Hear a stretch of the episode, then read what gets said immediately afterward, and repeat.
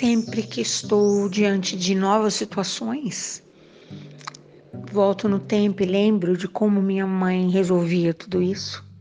Esperava o dia terminar, contava uma bela de uma história, nos colocava a todos nós enquanto personagens e cada um vestia a carapuça, se identificava ou não, porém aquilo ficava tudo muito bem guardado, muito bem gravado diante da perspectiva de mundo novo que a gente sonha tanto, e eu me coloco nesse pacote dos que desejam dias novos, mundo novo, me pergunto na pausa entre um momento e outro o que de fato nós necessitamos. Esse mundo novo certamente dará lugar e espaço e concederá seus ingressos, suas senhas aos que de fato estiverem prontos, o que mudaria o nosso rumo, a nossa história e nos apresentaria diante desse progresso que nós tanto desejamos. Eu conto uma história, conto uma história, não não concederei créditos. Quando a história me chegou, ninguém nem me contou quem é que contou a história, mas eu acho ela muito apropriada para esse momento, eu, pessoa. Ah, imaginei. Estou com várias histórias na cabeça, mas essa hoje eu acordei com essa história na minha memória, na minha lembrança. Várias pessoas me contaram. Se alguém aí que me ouve nesse podcast souber, pode me contar, eu não me importo, fico muito feliz. Uh, acrescentarei mais um dado: que um homem era considerado como um excelente comunicador. Era uma cabeça pensante, deixava sempre a sua marca mediante seus discursos, porém, era maior ainda do que o seu discurso, do que as suas palavras, o empenho que esse homem colocava nas coisas que fazia. Eu sempre falo isso, né? Um discurso tem toda a propriedade quando ele é alinhado, inserido, compartilhado, compenetrado, sei lá mais o que, com um comportamento real. Eu acho que palavras que são precisam ser traduzidas, principalmente, né, pelas atitudes das pessoas. Enfim, e esse era o homem. E ele foi convidado a ministrar uma palestra para uma plateia seleta, para seres extremamente de alta consideração. E a pessoa que o convidou ficou surpresa quando ele disse que precisava de um ano. Pensou: será que a agenda desse super pensador é tão promissora assim? Será que ele tem compromisso todos os dias do ano para marcar uma, uma apresentação que ele está habituado? Não era novidade para ele um palco, a palavra, a concessão?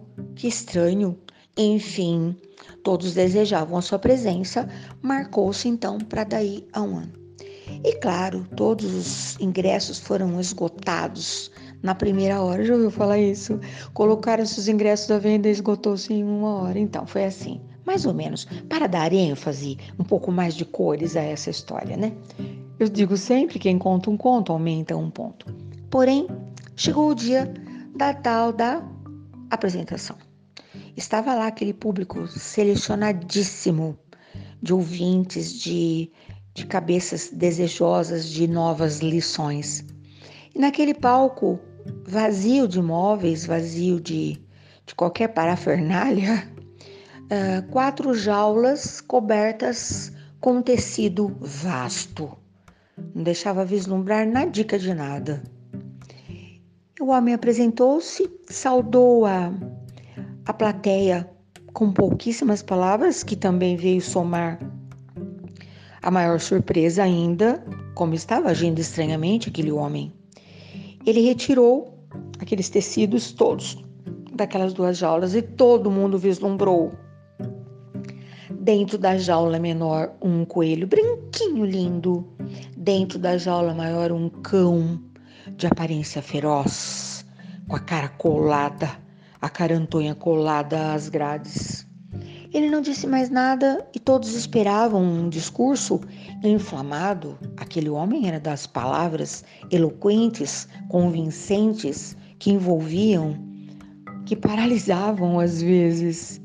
Esse homem fez um sinal e alguém foi e abriu ao mesmo tempo a pequena grade da, da jaula do coelho, a, grade um pouco maior da jaula do cão. Os dois saíram e se olharam em fração de segundos. Sobrou no palco a, um pouco daquela pelagem branquinha do coelho. Ai, que espetáculo horrível! Foi para isso que nós pagamos essa fortuna. Foi para isso que nós nos sentamos aqui à espera desse homem, que deve estar surtado, enlouquecido, passado. Não deu nem tempo de ninguém fazer nada. Tudo aquilo foi retirado de diante da, dos olhos daqueles, daquela plateia paralisada. Uau! E novas jaulas foram trazidas, e aquele povo sairia correndo dali se pudesse, porque ele já sabia o que, que ia acontecer quando aquelas portinholas foram novamente abertas. E de novo saiu de dentro da jaula menor um coelho branquinho, lindo, todo festeiro. E aquele cão gigante, com um olhar diferente, sendo julgado pela plateia, cada um chegou à sua própria conclusão e estavam ainda paralisados, cada um na sua poltrona de couro vermelho reclinável naquele espaço maravilhoso. Quando o coelho se dirigiu ao cão, não fugiu, e o cão abanou a cauda, como no reconhecimento, e os dois brincaram, e o coelho, o coelho corria para a esquerda e o cão o alcançava, e de repente o cão corria para a direita e o coelho o alcançava. Ninguém entendeu nada. As portinhas estavam abertas e de repente coelho e cão estavam instalados, comendo qualquer coisa dentro da jaula maior. Uau! O que significava tudo aquilo? E o palestrante, o ser pensante, aquele homem importante que havia deixado todo mundo caraminholado, munido do seu microfone, com aquele seu vozeirão, saudou finalmente a plateia de um jeito muito conhecido. Boa noite a todos, eu agradeço a presença. Eu fui convidada para ministrar uma palestra nesse dia. Certamente as pessoas se empenharam em entender por que eu precisava de tanto tempo. Eu explico, muita calma nessa hora. Todo mundo, muita calma que eu explico. Eu precisava falar de um tema que me foi imposto e para esse tema eu precisava de preparo. E para me preparar e preparar os, os meus personagens, eu precisava de tempo. Por isso solicitei um ano para falar sobre educação. A educação que muda a cabeça de um povo, a educação que muda o destino de uma nação, a educação que muda tudo, muda tudo. E eu tratei de dois coelhos e eu tratei de dois cães.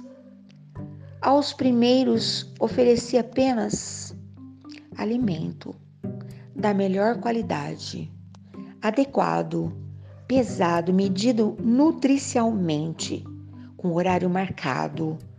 O cão foi alimentado, o coelho foi alimentado com requintes e sutilezas de quem entende tudo do que a natureza do bicho necessita.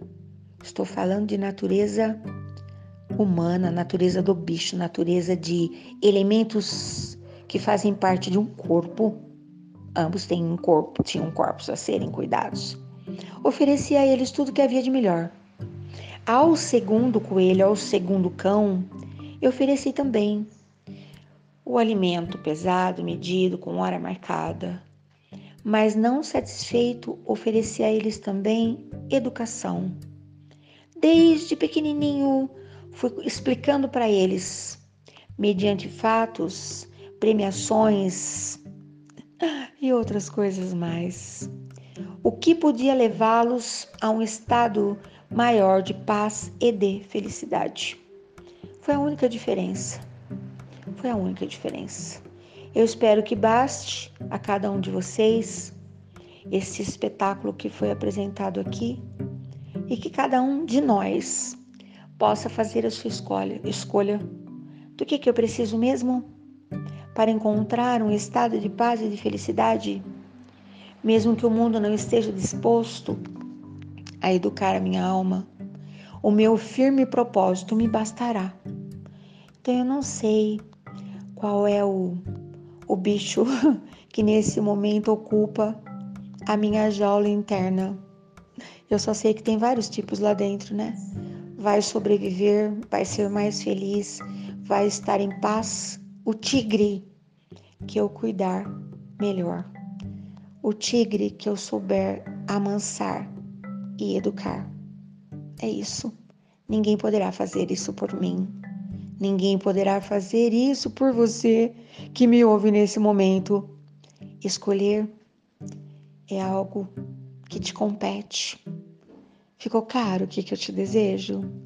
No nível máximo de paz, no nível máximo da felicidade possível. Falei o ano inteiro sobre felicidade possível.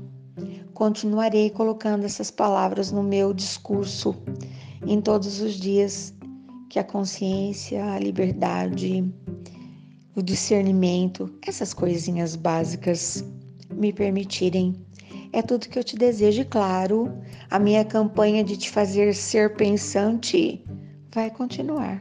Bom dia, boa tarde, boa noite.